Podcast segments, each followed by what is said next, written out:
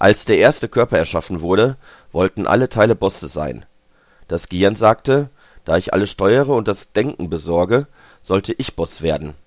Die Füße meinten, da wir den Menschen dahin tragen, wo er hinzugehen wünscht, und ihn in Stellung bringen, sollten wir Boss werden.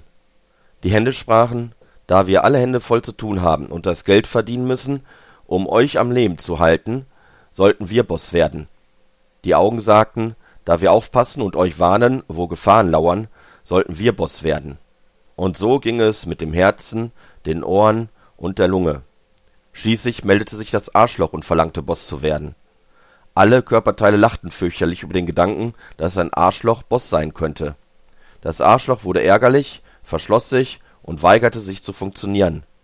Bald hatte es Gehirn Fieber, die Augen schielten und schmerzten, die Füße waren zu schwach zum Laufen, die Hände hingen schlaff auf der Seite, Herz und Lunge kämpften um Überleben, alle baten das Gehirn nachzugeben und das Arschloch zum Boss zu machen. Und so geschah es. Alle anderen Teile taten die Arbeit, und das Arschloch kommandierte herum und gab einen Haufen Scheiße von sich. Und die Moral: Als Boss braucht man kein Köpfchen haben, man braucht nur ein Arschloch zu sein